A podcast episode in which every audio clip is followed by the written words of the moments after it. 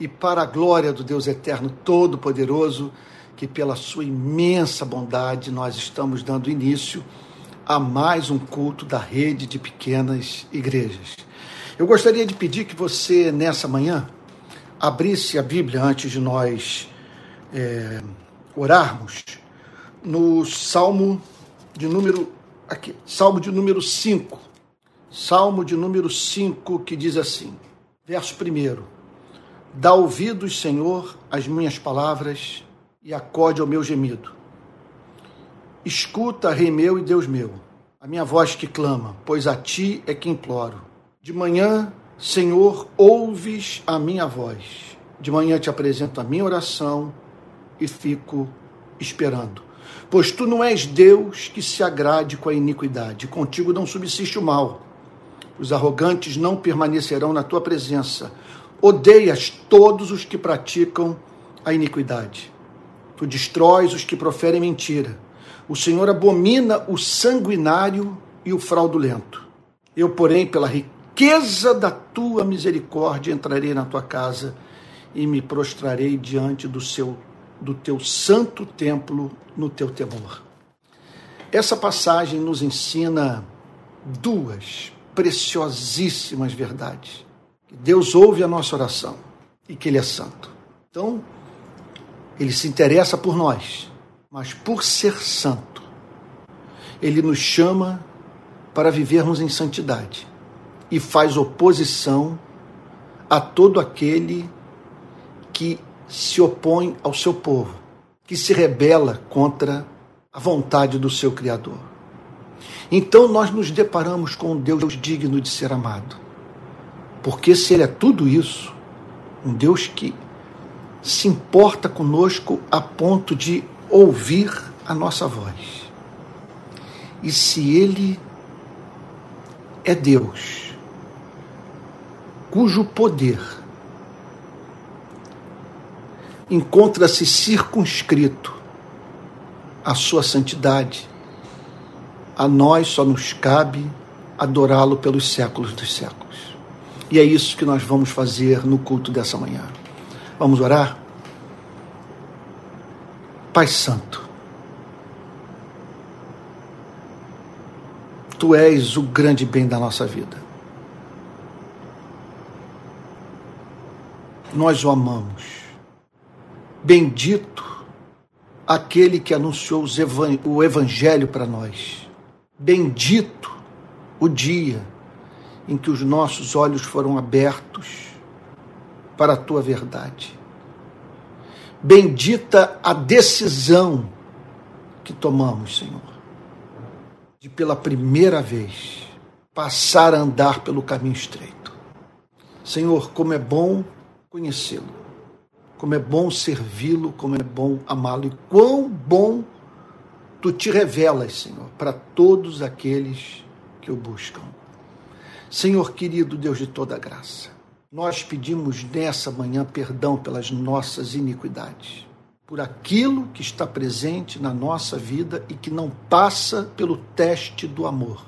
Pedimos perdão por tudo aquilo que é em nós que representa a presença e a manifestação da falta de amor. Senhor querido, Deus de toda graça, bondade misericórdia, hoje é domingo, Senhor. É dia da tua igreja reunida, agradecer ao Senhor seu Deus pelo seu cuidado providencial. Senhor, tu tens cuidado de nós. O Senhor tem sido meticuloso nesse cuidado preocupando-se até mesmo com os fios de cabelo da nossa cabeça. Nós o agradecemos, Senhor, pelo pão, pelas dívidas pagas. Te agradecemos pelo domínio próprio, Senhor, que nos preservou de destruirmos um relacionamento, pelo fato de não sabermos exercer controle sobre as nossas palavras. Nós te agradecemos pela obra do Espírito Santo, por esse ciúme que o Senhor sente de nós, a ponto de não dar trégua à nossa consciência, sempre nos chamando para vivermos uma vida que se harmonize à vida de Cristo. Senhor querido, Deus de toda graça, nós pedimos que o Senhor ouça a nossa oração nesse domingo. Atende nossa súplica. De uma forma especial, nós pedimos pelos irmãos que estão sofrendo, atravessando período de tempestade em suas vidas, Senhor. Irmãos que não veem um propósito na dor que estão vivenciando, em nome de Jesus. Envia a tua palavra, a tua luz e a tua verdade, Senhor. E coloca-te pessoalmente ao lado desses, especialmente os enlutados, aqueles que estão lidando com doenças severas, enfrentando, Senhor, sofrimento físico, os que estão sendo perseguidos, Senhor, aqueles que veem suas orações não serem respondidas, Senhor, pelo menos no prazo que esperavam. Senhor querido, tu sabes que somos frágeis, Senhor, fragilíssimos. Cuida desses irmãos preciosos, Senhor. E que o Senhor comunique nesse culto alívio aos seus corações, Senhor. E abençoa a exposição da tua palavra. Que a tua verdade, Senhor, seja conhecida pela nossa mente. Torna-se clara, Senhor. Torne-se clara para nós e seja aplicada com grande poder ao nosso coração, de modo que nunca mais sejamos os mesmos. Faz assim, Senhor. É o que te pedimos em nome do Senhor Jesus, com perdão dos nossos pecados. Amém. Amém. Meus irmãos queridos, eu vou pedir que nessa manhã de domingo todos abram a Bíblia no Evangelho de Lucas, capítulo 4. Evangelho de Lucas, capítulo 4. Quero dizer a todos que eu esperava que hoje nós estivéssemos transmitindo esse culto de algum templo no Rio de Janeiro, mas nós ainda não encontramos esse templo e tomamos a decisão de não gastar dinheiro com aluguel de auditório. Muitas vezes um investimento caríssimo, sabe? dinheiro que poderíamos dar para os necessitados, sustentar nossos irmãos na fé, socorrer é, é, missionários que estão pregando o evangelho é, em outras nações, enfim sabe? Nós tomamos a decisão de não gastar fortuna. Exceto se aparecer algum lugar, alguma coisa muito barata, aí sim nós vamos. Mas enquanto isso, nós estamos aguardando a sessão de um templo, de um espaço no Rio de Janeiro, até porque nós carecemos de uma estrutura de transmissão e de classes para a escola dominical, tanto dos adultos quanto das crianças. Então, peço que todos orem por isso, porque a nossa intenção nos cultos, que os cultos dominicais da manhã sejam transmitidos a partir de momento de adoração vivido pelas pequenas igrejas do Rio de Janeiro no mesmo lugar. Aliás, isso é um padrão, é uma meta que nós vamos perseguir em todos os estados, em todas as cidades é, do nosso país.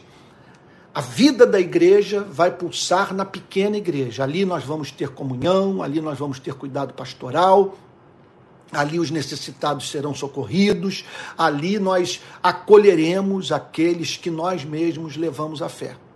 Então ali é onde se vai se dar a vida da igreja, sabe? Agora nós almejamos que essas igrejas tenham um momento de adoração é, é, conjunta, de modo que todos no mesmo lugar estejam ali é, adorando a Deus em espírito e em verdade. Então nós vamos perseguir isso no Brasil, mas enquanto isso a transmissão fica sendo feita aqui da minha biblioteca, enquanto que o culto das 18 horas é transmitido a partir do culto de adoração da rede de pequenas igrejas que está situada em Niterói, na minha casa e na casa de outros irmãos. Ultimamente, mais na casa da Paula e do Manuel Ricardo, porque aqui em casa nós estamos sem aparelho de, de, de ar-condicionado na sala. Calor do Rio de Janeiro não dá conta. No, no inverno é delicioso, mas nesse período que vai até abril, fica muito difícil nós estarmos num lugar sem aparelho de ar-condicionado, embora aqui seja montanha. Mas mesmo assim, é, quando você põe é, é, 10, é, 15 pessoas no mesmo lugar, fica desconfortável. Mas sobre, eu conto com a oração de todos e sobre isso nós vamos falar nos próximos cultos. Mas vamos ao texto. É, Lucas, capítulo 4, Evangelho de Lucas, capítulo 4, verso 1. Acharam? Então vamos lá. Jesus, cheio do Espírito Santo, que declaração extraordinária.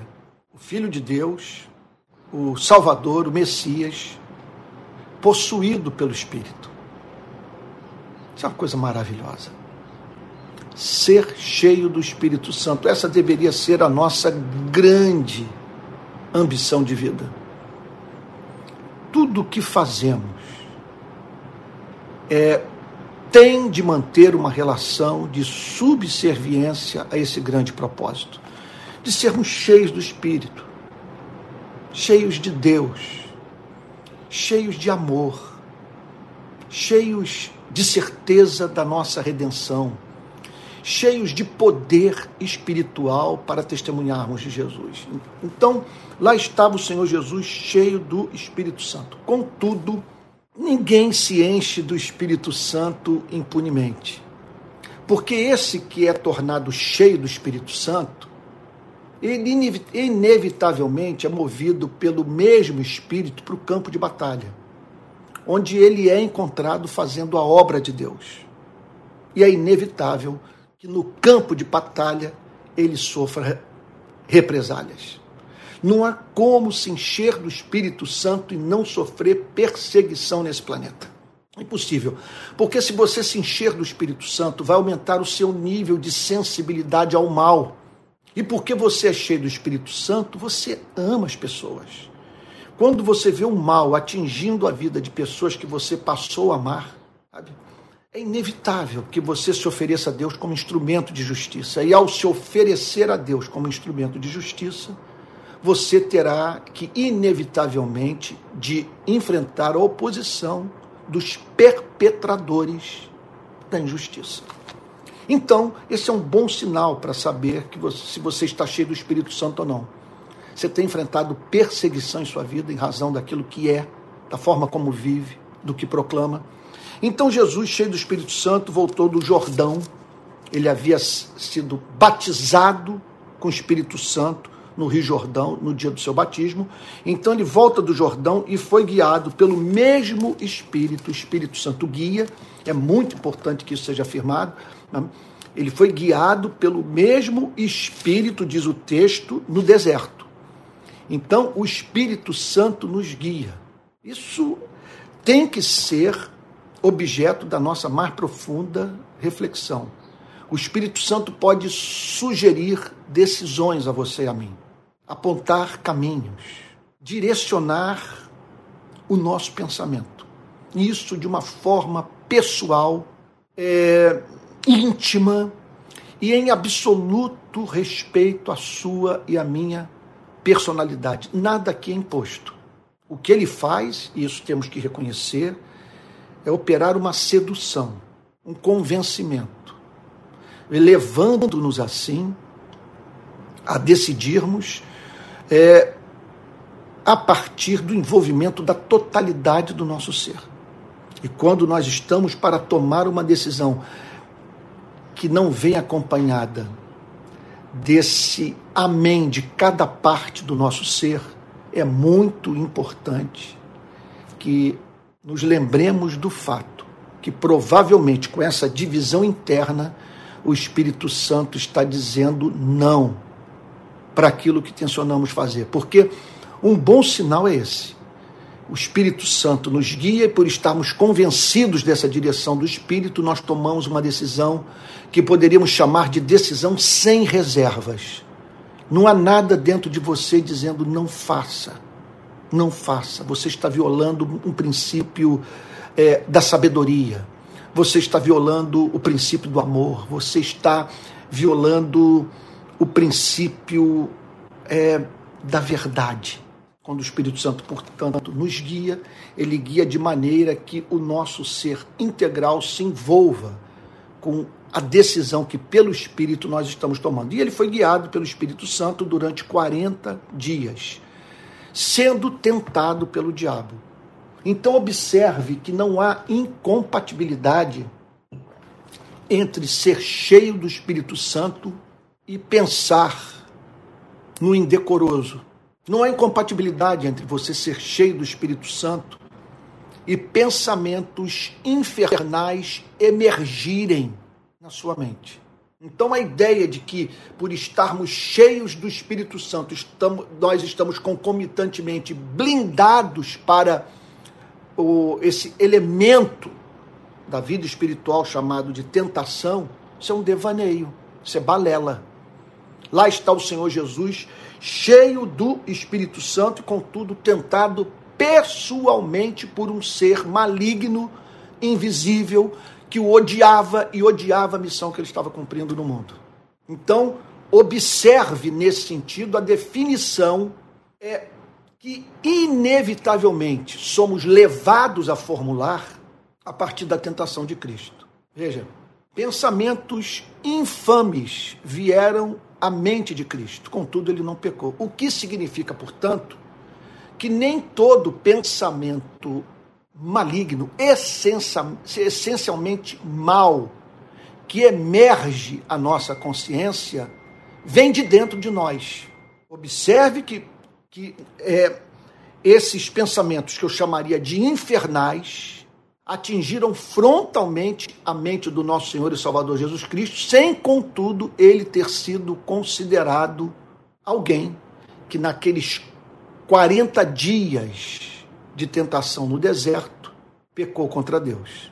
Então ele foi tentado. É muito importante que você entenda que pode acontecer da ideia infernal vir à sua cabeça, de você desejar a morte de alguém, de vir à sua consciência um plano diabólico, uma fantasia, uma tentação de tudo largar, imagens obscenas que emergem à sua consciência no momento de oração.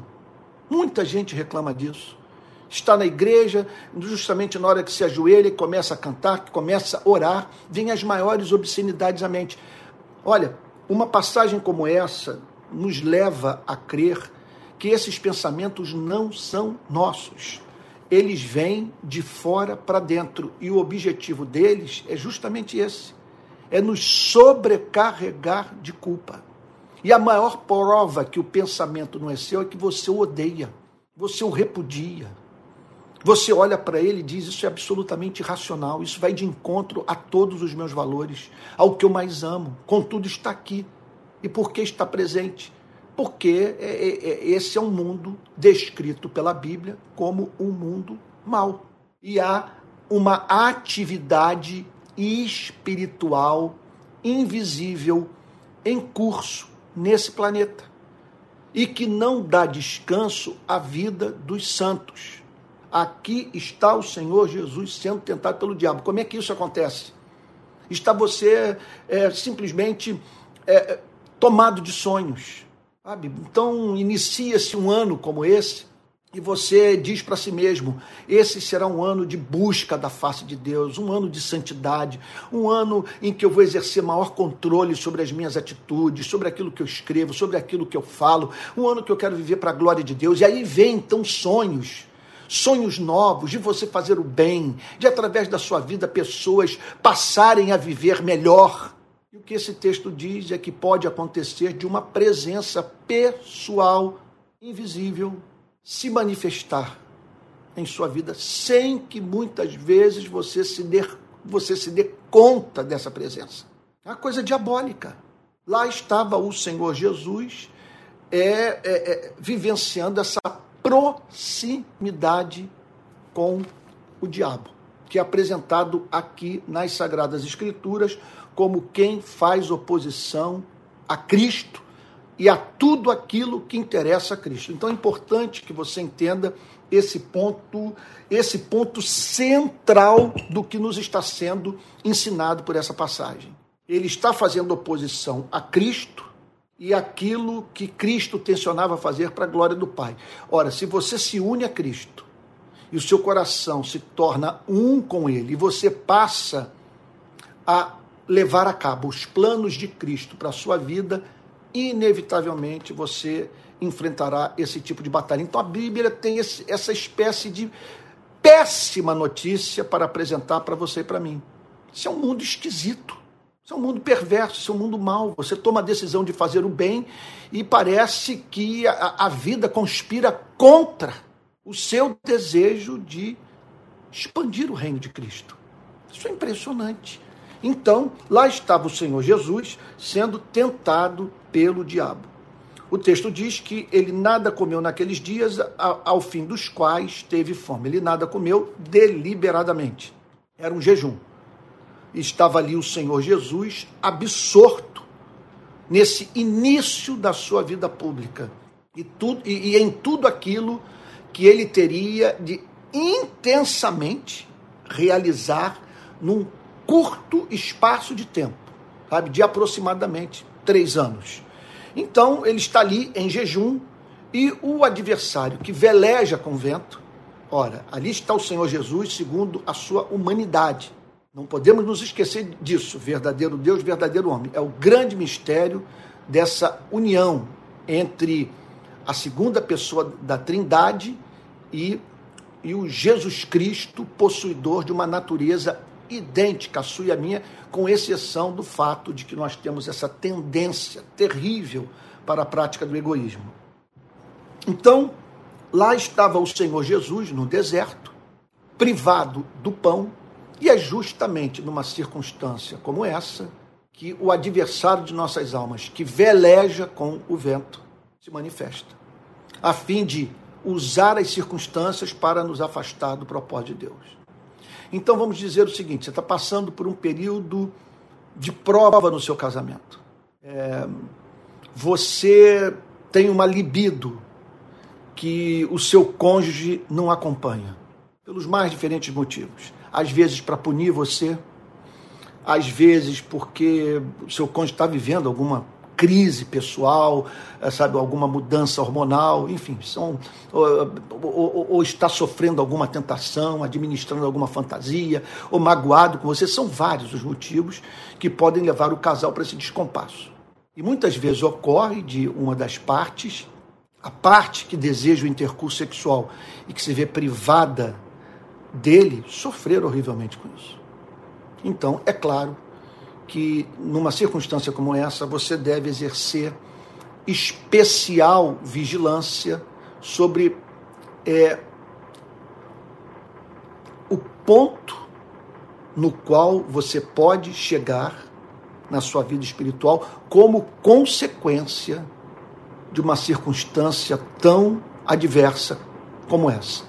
Melhor casar do que viver abrasado e viver abrasado no casamento. Muitos casais, é, eu já vi mulher me procurar com essa demanda, já vi é, homem também me procurar, expressando essa mesma espécie de dor.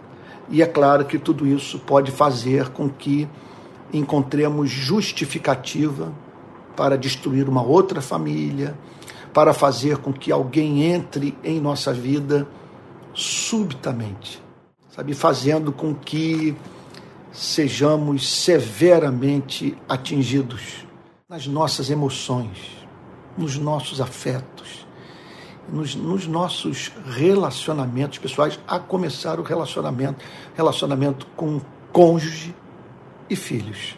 Pois bem, esse é um exemplo, poderia dar muitos outros. Se você me permite dar um exemplo pessoal é, do que aconteceu em 2018 em diante no país, com a aliança que a igreja fez com o bolsonarismo eu tive que lidar com severas tentações é, referentes à descrença. Não descrença com relação ao meu Deus, ao seu evangelho, a obra de Cristo na cruz, mas quanto à possibilidade das pessoas mudarem de vida. Eu fiquei muito chocado com o que eu vi amigos e pessoas que ouviram a palavra de Deus fazerem naqueles dias. Veja, Alguns dizem que faltou teologia. Não, em ambientes onde a palavra de Deus havia sido ensinada com muito zelo, pessoas associaram o nome de Jesus Cristo ao nome de uma pessoa de conduta, sob muitos aspectos, repugnante. Então, é, essa foi a tentação que se estabeleceu naqueles dias e contra a qual eu tive que lutar, e cuja a vitória consistiria, pela graça de Deus, consistiu em eu continuar crendo que a palavra de Deus é o martelo que esmiuça a penha. que a palavra de Deus quebra rochas, que a palavra de Deus transforma vidas humanas, e eu tenho testemunho no meu ministério de vidas que foram transformadas, e eu posso também dizer que eu era cego, agora vejo, e passei a ver por conta da operação da palavra de Deus no meu coração.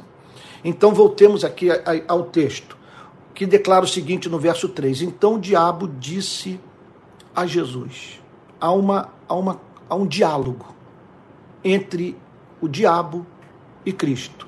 Se você é filho de Deus, essa aqui é a tentação das tentações, eu não conheço uma mais devastadora do que essa. E não há nada contra o que você deva mais lutar na vida do que essa tentação. A tentação de você crer que Deus o abandonou, que Deus o ama, que Deus não o ama mais, que Deus, que você perdeu a salvação se és filho. É uma dúvida que é semeada. É um, que o leva, portanto, a entrar num, num labirinto mental que eu, eu não conheço nada pior do que isso. Porque se eu estou certo que eu sou filho de Deus, eu estou certo que meus pecados foram perdoados, eu estou certo que Ele exerce controle soberano sobre as tribulações que me acometem. Se eu creio que sou filho de Deus, eu estou certo que Suas promessas dizem respeito à minha vida que minha súplica, portanto, é ouvida e que ao apresentar a Ele a minha humilde é, oração, ele, ele, ele, por amor ao Seu nome, é, faz com que Suas promessas sejam cumpridas em minha vida. Quer dizer, isso, essa percepção de que nós somos filhos de Deus, eu diria que essa é, é, é essa é a couraça. É o capacete da salvação, o escudo da fé, a espada do Espírito sobre os quais o apóstolo Paulo fala, o calçado do Evangelho, aquela coisa de você, que o apóstolo Paulo declara, de você se cingir com a verdade para que essas peças todas não estejam soltas, quer dizer, para que você tenha estabilidade. Gente, em última análise, em última análise, nada é mais capaz nessa vida de nos blindar para a penetração na nossa consciência das vozes do desespero do que a certeza de que somos filhos de Deus. Quando eles lança essa dúvida, o inferno se estabelece. Eu não tenho mais como contra-argumentar com o diabo. Estou totalmente vulnerável. Eu sou uma, eu sou uma, uma cidade é, com brechas nas suas muralhas. Você está entendendo? Eu, eu, quer dizer, é, eu estou vulnerável àquela espécie de sugestão diabólica, diabólica com odor de enxofre que é capaz de me, de, de me lançar na cama, de fazer com que eu não queira sair do meu quarto. Então, se és filho de Deus, mande que esta pedra se transforme em pão. Naquelas circunstâncias adversas, de fome, é, num deserto, solidão, essa sugestão é feita. Se és filho de Deus, mande que esta pedra se transforme em pão. Quer dizer, se você é filho de Deus, ele vai ouvir essa oração, que fará com que haja uma mudança na composição dessa pedra. Ela vai se transformar em pão. Olha que ele está apresentando uma boa teologia. Deus é onipotente. Ele pode transformar pedra em pão quem tem dúvida de uma coisa como essa? Ele só não faz idiotices. Ele só não faz aquilo que viola a sua vontade, mas ele tem completo controle sobre tudo aquilo que ele criou e ele faz, sabe, das, ele faz com as obras das suas mãos aquilo que ele bem entender. Então observe que o, o, o, o diabo apresentou um bom pressuposto teológico para Cristo. Você é filho, ele é todo poderoso. Então ele é capaz de operar esse milagre, e um milagre que vai atender a sua necessidade de momento, da fome. Então, essa é uma isso é uma cilada absolutamente diabólica. Primeiro lança uma dúvida quanto à sua filiação. Essa é uma coisa que você não pode dar trégua. Você não pode, você não pode abrir a guarda nesse ponto. Eu diria o seguinte: é, é, é uma tolice você achar que ele está querendo levá-lo é, para um pecado específico qualquer antes de levá-lo para a dúvida quanto à sua salvação. Se ele levá-lo contra eh, se ele levá-lo na direção da dúvida quanto à sua salvação, você estará simplesmente propenso à prática dos mais diferentes tipos de pecado. Porque é essa certeza que faz você andar em santidade, essa certeza que comunica alegria ao seu coração, e a alegria do Senhor é a nossa força. É essa certeza que se constitui num dos motivos do nosso culto de gratidão a Deus. Agora, olha, permita que seja suprimida essa bênção de valor incalculável que será feito da vida do cristão. Tudo que ele tem é Moisés falando com ele. A sua consciência, o diabo, o mundo, os infortúnios da vida. E, então não há como você ter alegria se você não está certo da sua redenção. É da vontade de Deus, portanto, que estejamos seguros quanto à nossa filiação eterna. Isso não é presunção, não de modo algum, não é soberba você dizer que foi salvo e que você é herdeiro do reino celeste, porque você não faz fiado na sua inocência, e sim na misericórdia de Deus. Então observe a trama diabólica, absolutamente diabólica. Se você é filho, vamos explicar primeiro esse amor dele por você com você aqui, numa situação como essa. É, é, olhe para tudo que o aguarda, para o que vem por aí. A sua presença nesse mundo de dor, de sofrimento, de pecado. Olhe para tudo isso. Onde que se encontra esse amor? E agora, olhe para essa fome, para o seu desejo de alimentar o seu corpo. Se ele o ama e tem todo o poder, mediante a sua oração, ele haverá de transformar essa pedra em pão, dando assim um testemunho extraordinário do seu interesse pela sua vida. Então, olha só, a dúvida é lançada e em seguida nos é apresentada uma tarefa ridícula, uma expectativa com relação à vida tola. E que aí então, ao não se tornar realidade, ao não se, ao, ao, ao não se concretizar, faz com que se aprofunde ainda mais a dúvida da nossa salvação. Você duvida e aí você espera da parte de Deus um, um show pirotécnico. Usando o português da rua, a coisa não rola. E ao não rolar, aprofunda-se ainda mais a certeza que ele não ama.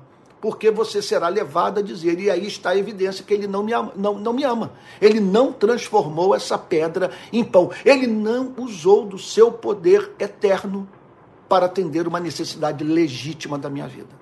Olha, abro um parênteses aqui para dizer o seguinte: não há cristão mais exposto a problemas espirituais em sua vida do que aquele ao qual falta entendimento espiritual. Não conhece doutrina, o conjunto da verdade, e aí se torna exposto a essa espécie de cilada, cilada diabólica. Sabe, eu sei de gente, por exemplo, que viu o nódulo, o nódulo maligno aparecer no corpo e ouviu essa sugestão do inferno. Se você é filho e Deus tem todo o poder,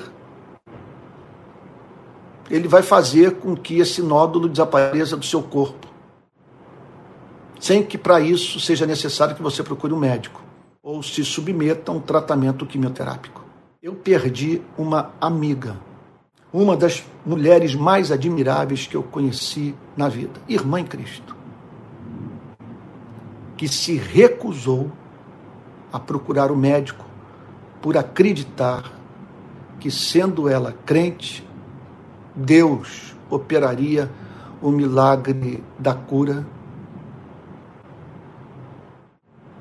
em sua vida, sem que para isso ele se utilizasse do trabalho de um médico. Essa amiga querida morreu durante a pandemia.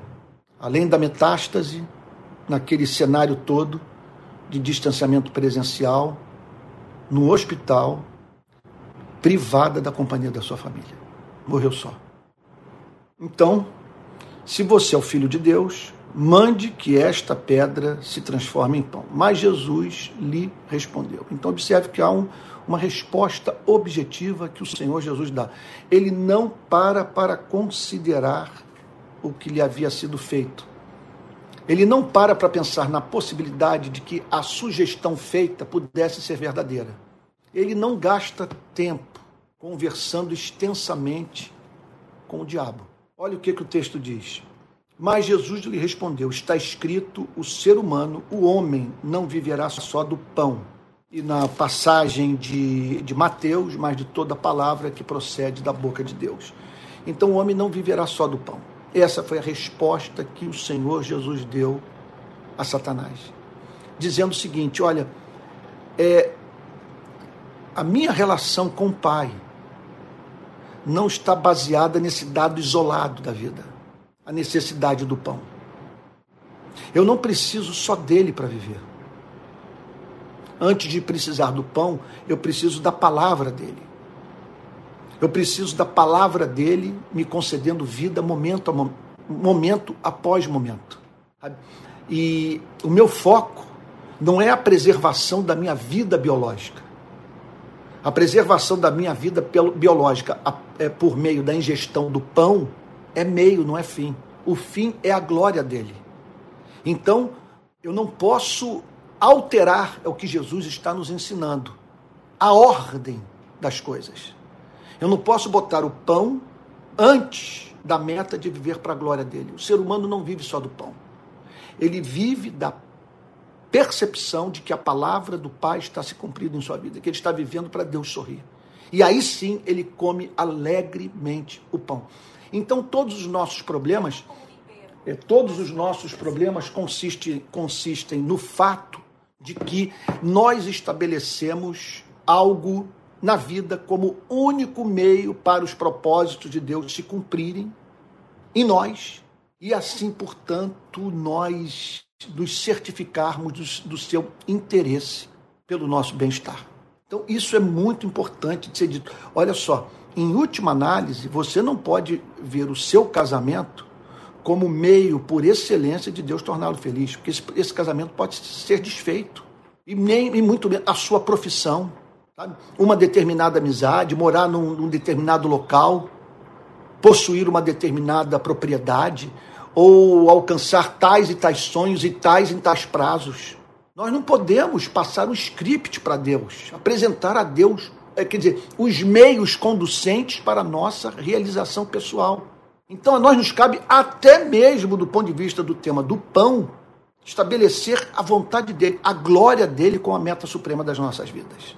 E contando sempre com o fato de, de que ele é fiel àqueles que são fiéis a ele.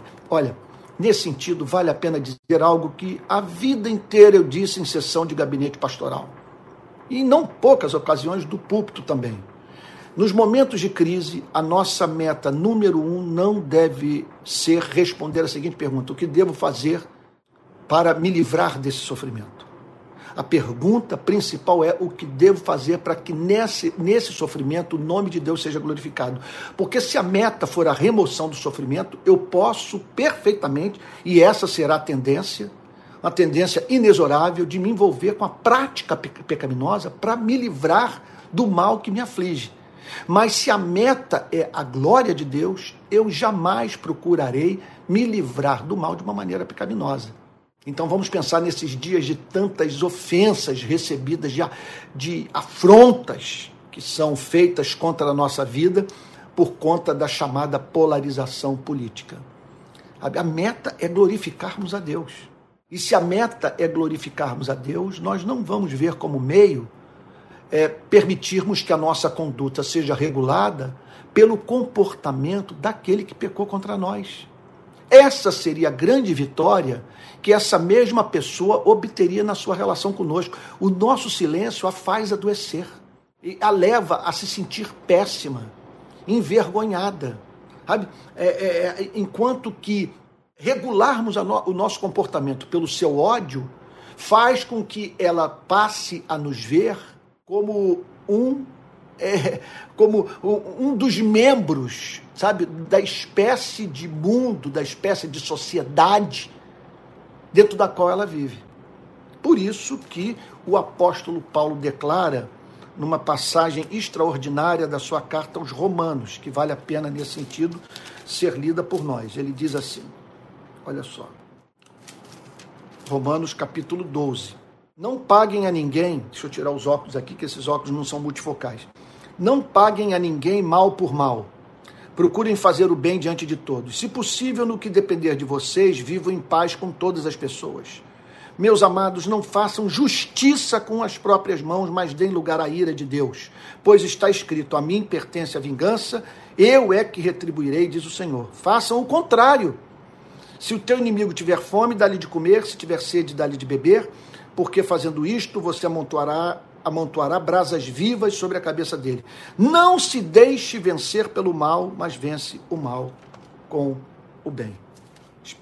Extraordinária declaração do apóstolo Paulo, repleta de leis do mundo espiritual, é, da, de, repleta de, de valores genuinamente cristãos.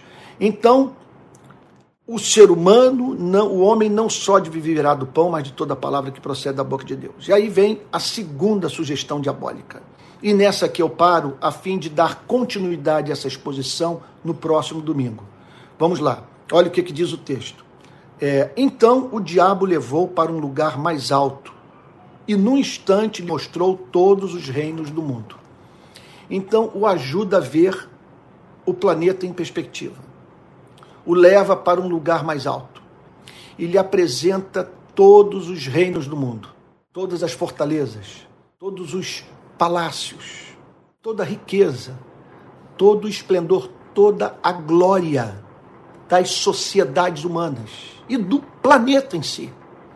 Então, num instante, ele tem uma, uma plena percepção de tudo.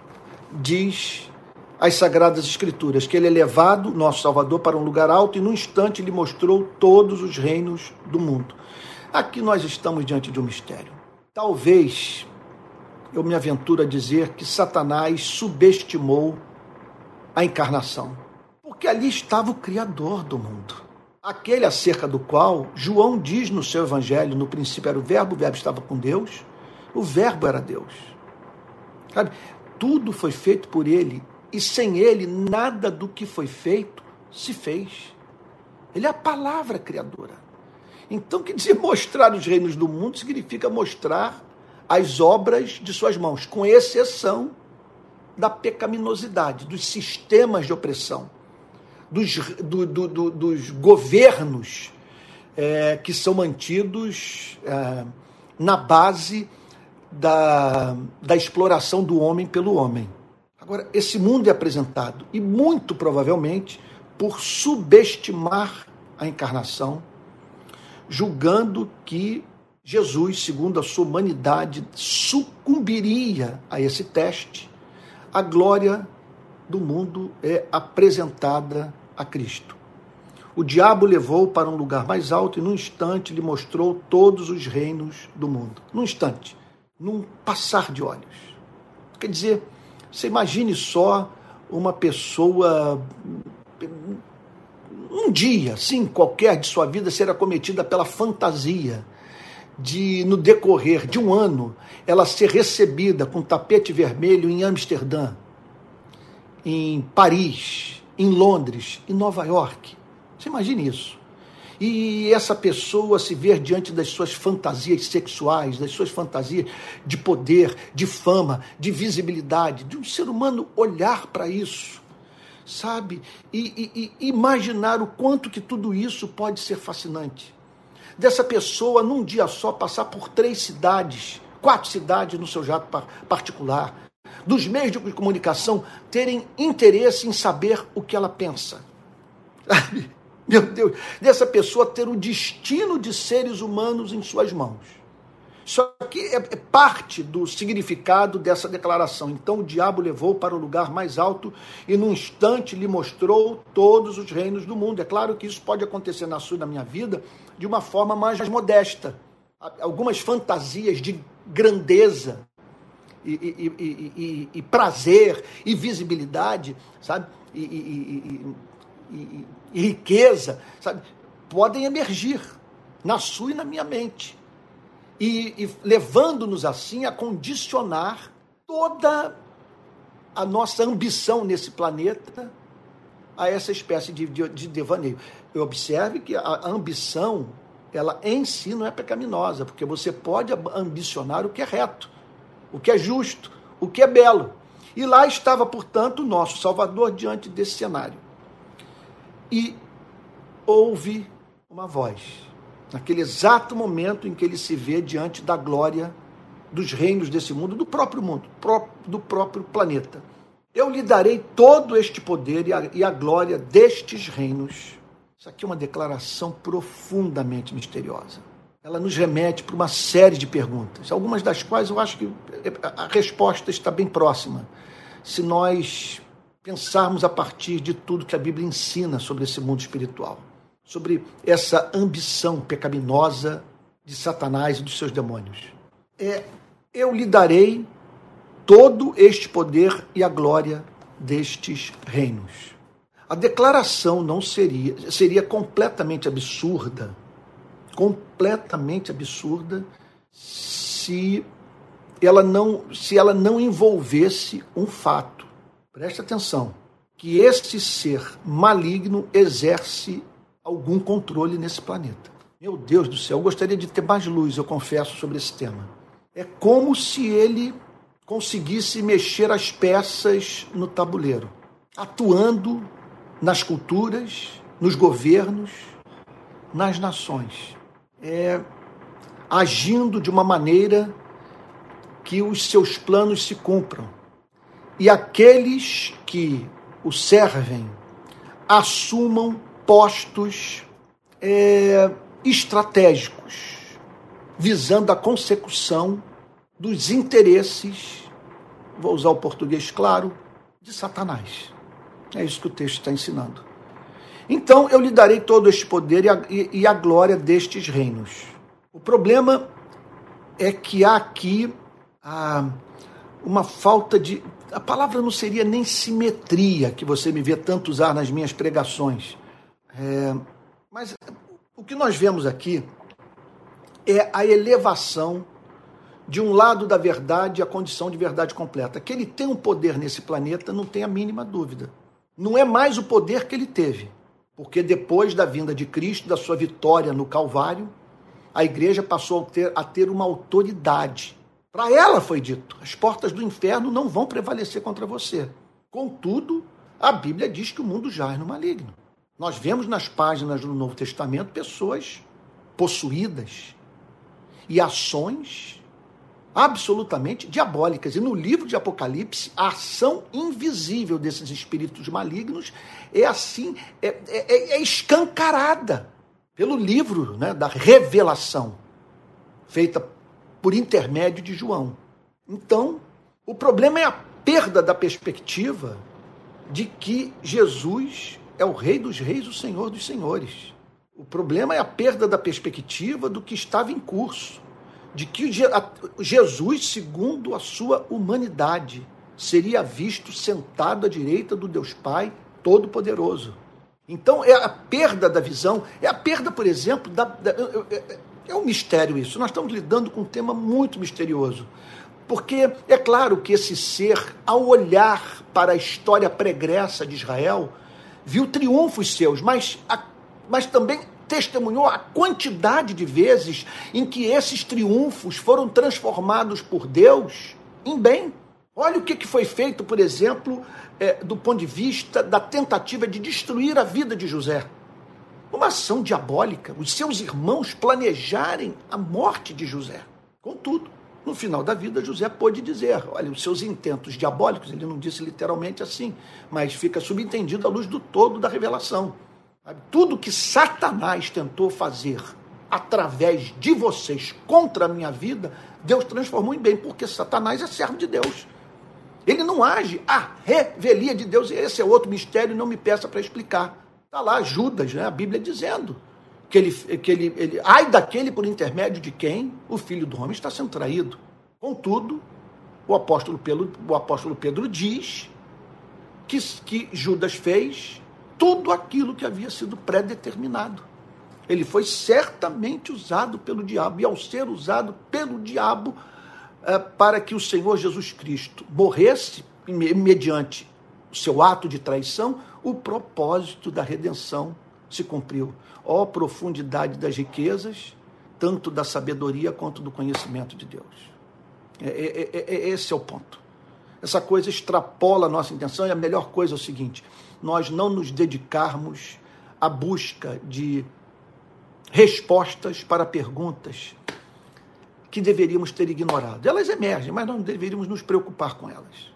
Sabe, esse, a semana passada, agora, estudando a filosofia é, é, é, pré-socrática e socrática, me impressionou a quantidade de perguntas ociosas, irrelevantes, sem nenhuma desembocadura prática, sabe, às quais pensadores se dedicaram. Sabe? Então se mataram, de, sabe, viveram a vida imersos nessas questões absolutamente incapazes de mudar o curso de, da história, de fazer com que as pessoas vivessem melhor. Bom, então, é, então eu, eu, sugiro o seguinte, né, que a nossa nosso pensamento seja assim, de certa forma, um pouco pragmático. Eu quero pensar sobre aquilo que as escrituras me permitem pensar. Eu não quero me dedicar a, a devaneios, sabe? Quer dizer, para os quais não, não, há o um mínimo fundamento. Quer dizer, é claro, é, é, é, me dedicar a um devaneio é isso, é me dedicar aquilo para o que é, não, não, não há pista teológica que me ajude a tratar da questão. A pura perda de tempo. Né? Você se dedicar àquilo que não foi revelado, aquilo que simplesmente Deus decretou que você não vai saber. Bom, espero que eu esteja sendo claro em tudo que eu estou dizendo. Então, eu lhe darei todo este poder e a glória destes reinos porque isso me foi entregue e posso dar a quem eu quiser. Essa é a sugestão que foi feita e essa é a sugestão que é feita a você e a mim. Ganhar o mundo, ter visibilidade, satisfazer os apetites dos seus instintos, encontrar segurança na posse de riqueza, entre tantas outras fantasias mais. E o texto declara, portanto, que esse alvo essa meta, esse projeto de vida foi apresentado a Cristo. Se você me sub, se submeter aos meus intentos, ou seja, levar a humanidade para se desviar do propósito do Pai, eu farei com que você seja ouvido pelas pessoas. Eu ajudarei você no, no plano de você ser um outro Davi, mais um Davi que vai atuar a revelia da revelação você vai viver em função, certamente, dos seus e dos meus propósitos. É, é, é, surreal a história. Mas é isso que a palavra de Deus nos ensina, e é claro, deixando uma série de perguntas sem respostas. Estamos aqui entrando num terreno é, é, repleto de, de mistério. Então lhe darei este poder e a glória destes reinos, porque isso me foi entregue e posso dar a quem eu quiser. Se você me perguntar se eu já vivi isso, é claro, eu vivi isso certa vez em Brasília, numa manifestação. O presidente em exercício me chamou para sua sala a fim de me oferecer uma carreira política. Uma emissora de televisão me daria todo o apoio. E eu, então, teria, a partir daqueles, daquele, daqueles dias, me tornado um político profissional.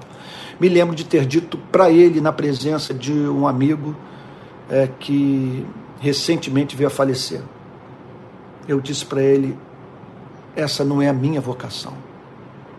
Eu fui chamado para pregar o Evangelho.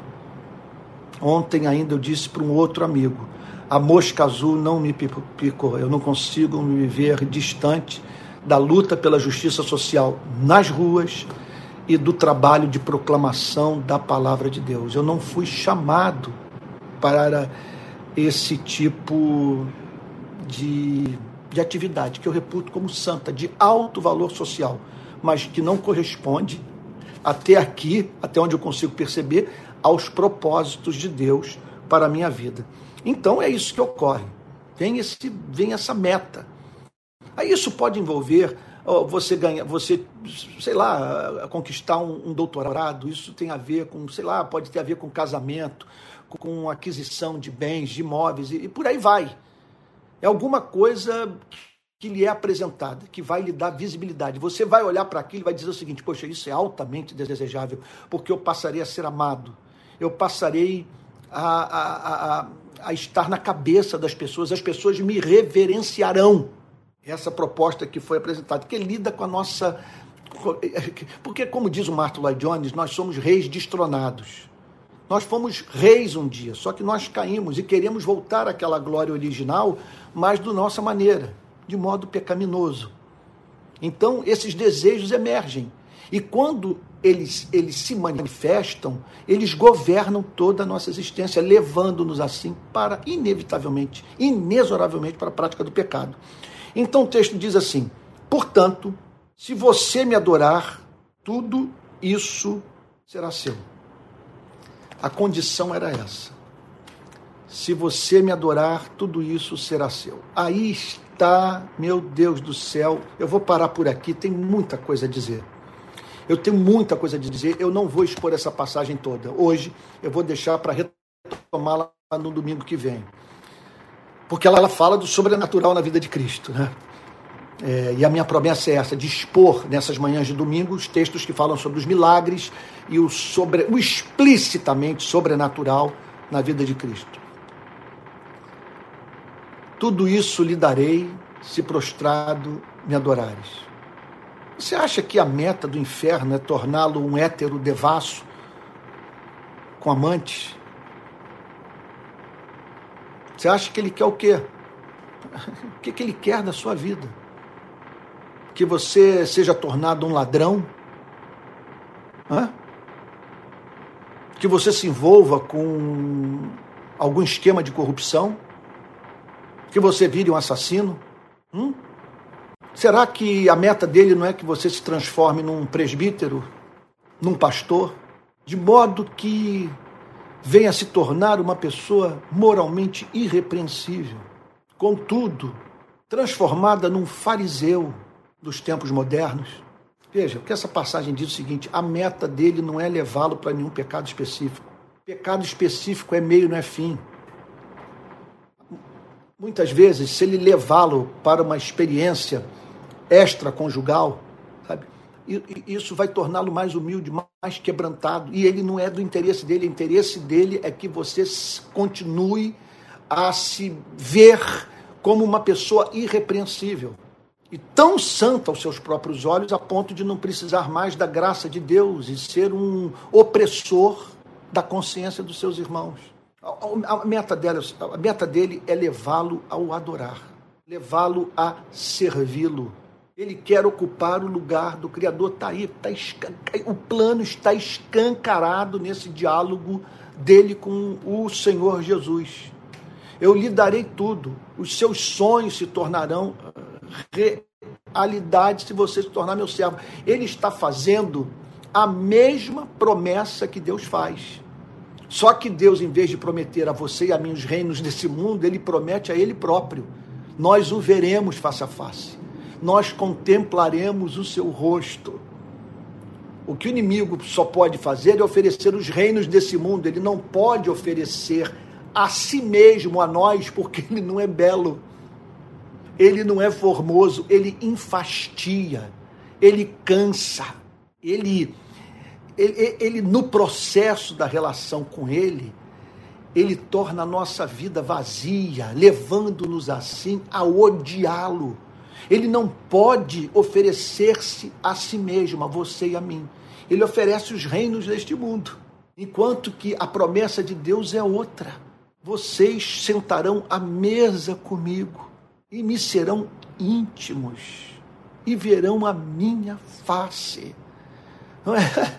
Então, o texto diz que se você me adorar, tudo isso será seu. Então, nós vivemos num mundo em que nós estamos servindo alguém. Sim. Nesse exato momento, nós estamos trabalhando para alguém. Isso não é opcional. Você não tem. Veja, você não tem como se abster dessa decisão.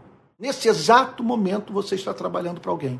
E se nós formos pensar em última análise, sabe, a partir dessa, desse jogo, do verdadeiro jogo de poder, se formos pensar na relação última de poder, sabe, de, de serviço, de alguém para quem estamos trabalhando, e em, em razão de cujo serviço tudo o que fazemos e falamos é condicionado, sabe? Quer dizer, Quer dizer, é, é, é, é, estamos trabalhando para alguém. E em última análise, essa passagem está dizendo o seguinte: ou estamos trabalhando para Satanás ou estamos trabalhando para Deus. Alguém a quem nós estamos adorando, alguém a quem nós estamos servindo, alguém para cujos propósitos nós estamos vivendo.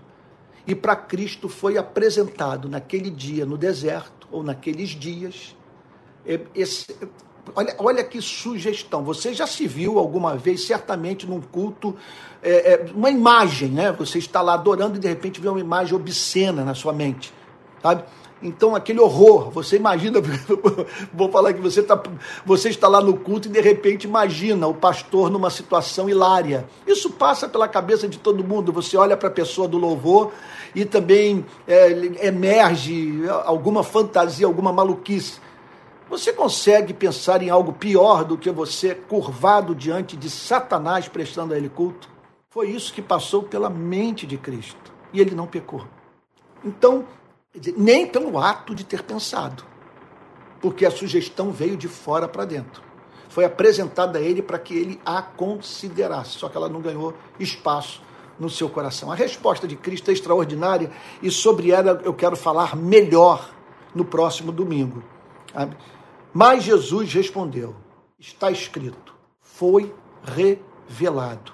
Faz parte do conjunto de verdades que Deus apresentou ao seu povo, a fim de que o seu povo, por esse conjunto de verdades, vivesse. Está escrito e é racional. Está escrito e faz sentido. Está escrito e é revelação de Deus. Essa é a melhor forma de nós lidarmos. É, está escrito. Isso aqui é ponto pacífico. É, é, as discussões, sabe, aqui chegam ao fim, porque está escrito. Eu não tenho como contornar esse fato, foi revelado. A revelação é muito objetiva. E ela ensina a seguinte coisa: adore o Senhor, seu Deus, e preste culto somente a Ele. Ah, meu Deus, ah, eu, eu tenho que parar aqui, porque se eu, for re, se eu for tratar do exame dessa declaração de Cristo, eu não termino a pregação dessa manhã. Adore o Senhor, seu Deus, e preste culto somente a Ele. Adore. Nós temos essa propensão a adorar. Nós queremos prestar culto, porque, como nós não somos os autores da nossa vida, nós te, queremos prestar culto a quem de nós cuida. Nós queremos prestar culto a quem é, de cuja vontade dependemos para viver. Nós queremos prestar culto ao nosso protetor, nós queremos prestar culto, sabe, nós queremos prestar culto a alguém cujo poder nos causa admiração.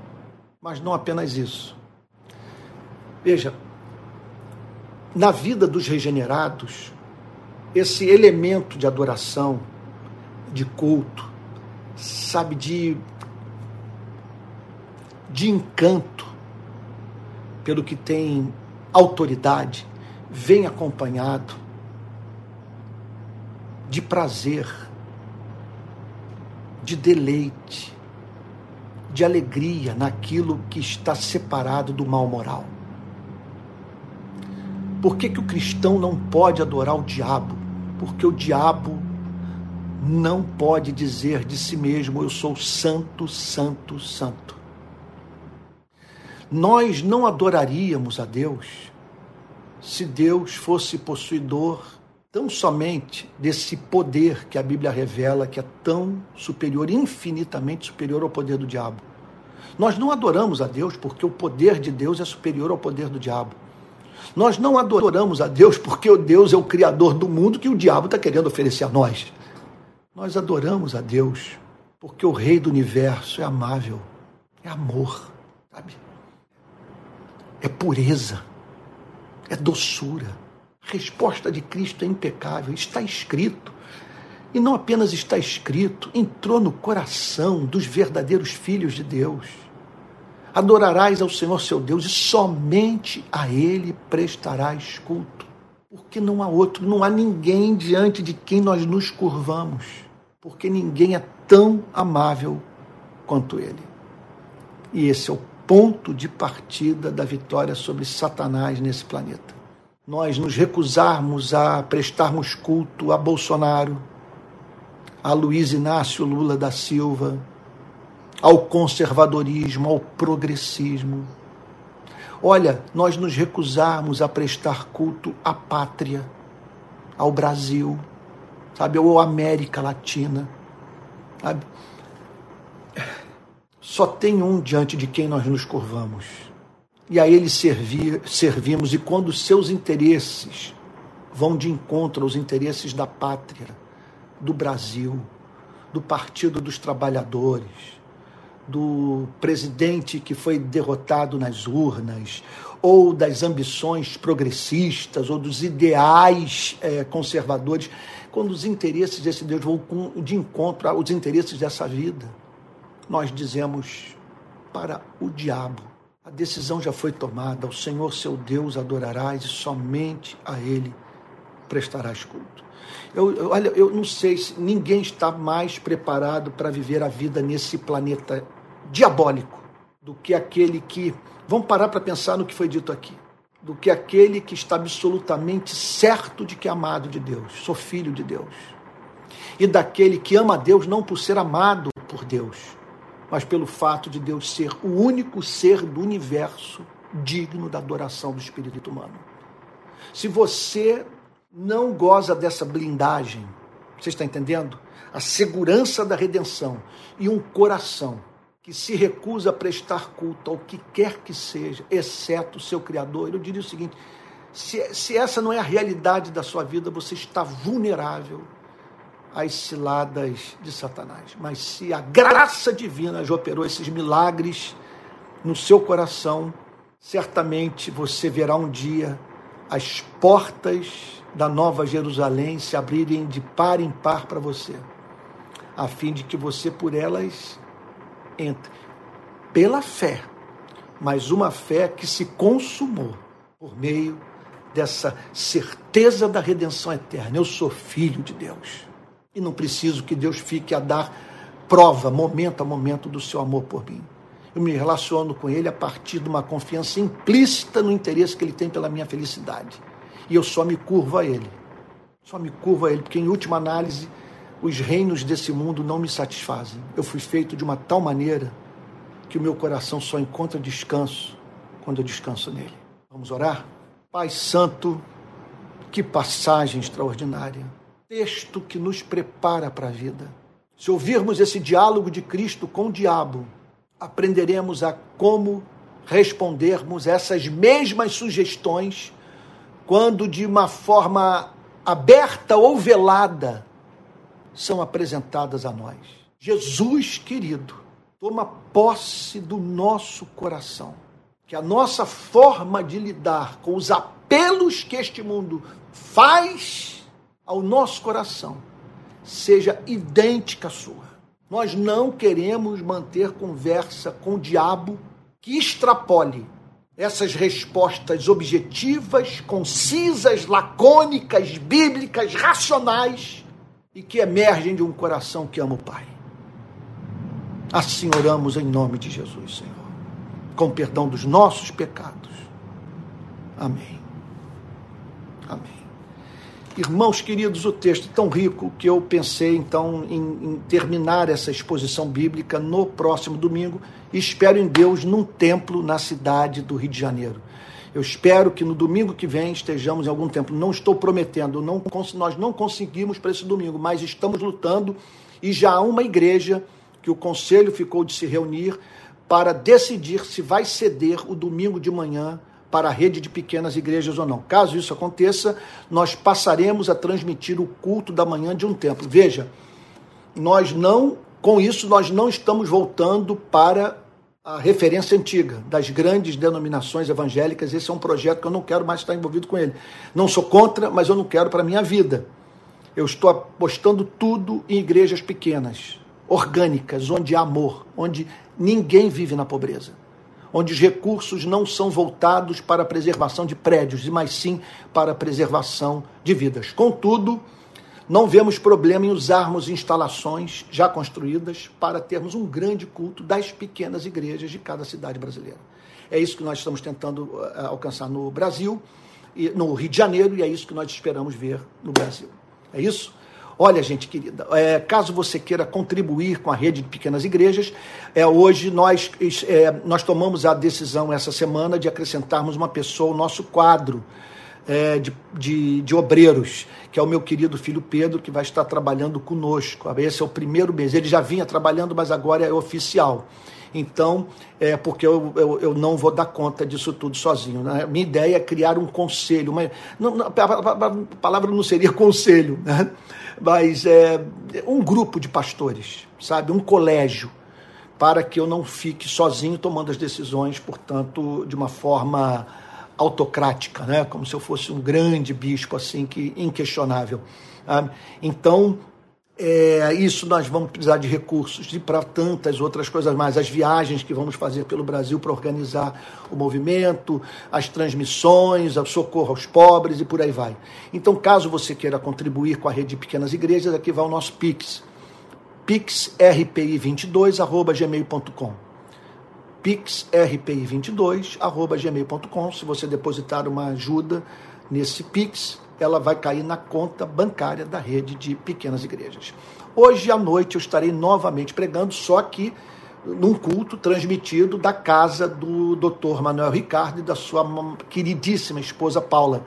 Então, culto da noite daqui da rede da pequena igreja de Niterói será transmitido hoje às 18 horas. Eu estarei pregando, falando sobre mais uma das parábolas, uma das metáforas usadas por Cristo durante os seus anos de vida pública, tá bom? Olha, é, há muita coisa que está em andamento esse ano. Uh, então eu espero em Deus escrever um comentário sobre Colossenses e Filemon. Nós temos então é, a meta de organizar a rede no nosso país. O Rio de Paz deu, tomou uma grande decisão essa semana, sobre a qual vou falar mais à frente. A bom que vai mudar a história do Rio de Paz e de uma forma muito positiva. E aí vai, eu tô agora vou começar um curso de filosofia gratuito, curso de filosofia. Então essa semana já gravarei as primeiras aulas sobre cristianismo e o período pré-socrático, cristianismo e e o período socrático. Nós vamos falar sobre o nascimento da filosofia grega e a relação do pensamento daqueles homens com o cristianismo, como que nós cristãos devemos ver a, o modo como que aquelas pessoas filosofaram e viram a vida, tá bom? Então isso. E aí vem também o curso sobre liderança, que pela graça divina eu darei início ainda em março um curso completo sobre liderança. Vamos falar sobre pregação, condução de igreja, as lutas é, do, do, do, líder cristão, a missão integral da igreja, como ser líder a partir da teologia da missão integral, entre tantas outras coisas. Então vem muita é, obra aí pela frente, o término da escola de discípulos, pela graça divina, vou completar as matérias todas, e aqueles que já pagaram o ano inteiro ok? Esses não precisarão pagar mais, vão fazer o restante do curso gratuitamente, enquanto que os demais, é, então vão ter que entrar pela porta da frente, que é o curso oficial que é oferecido pela plataforma da Rubla. É isso aí, gente. Vamos encerrar o culto, impetrando aqui, eu vou impetrar a benção apostólica. Eu espero que. Ah, o, outra coisa também aí, que o Denis está falando da Netflix. Olha só, notícia boa. O, o, o, nosso documentário sobre a história do Rio de Paz encontra-se na Globoplay.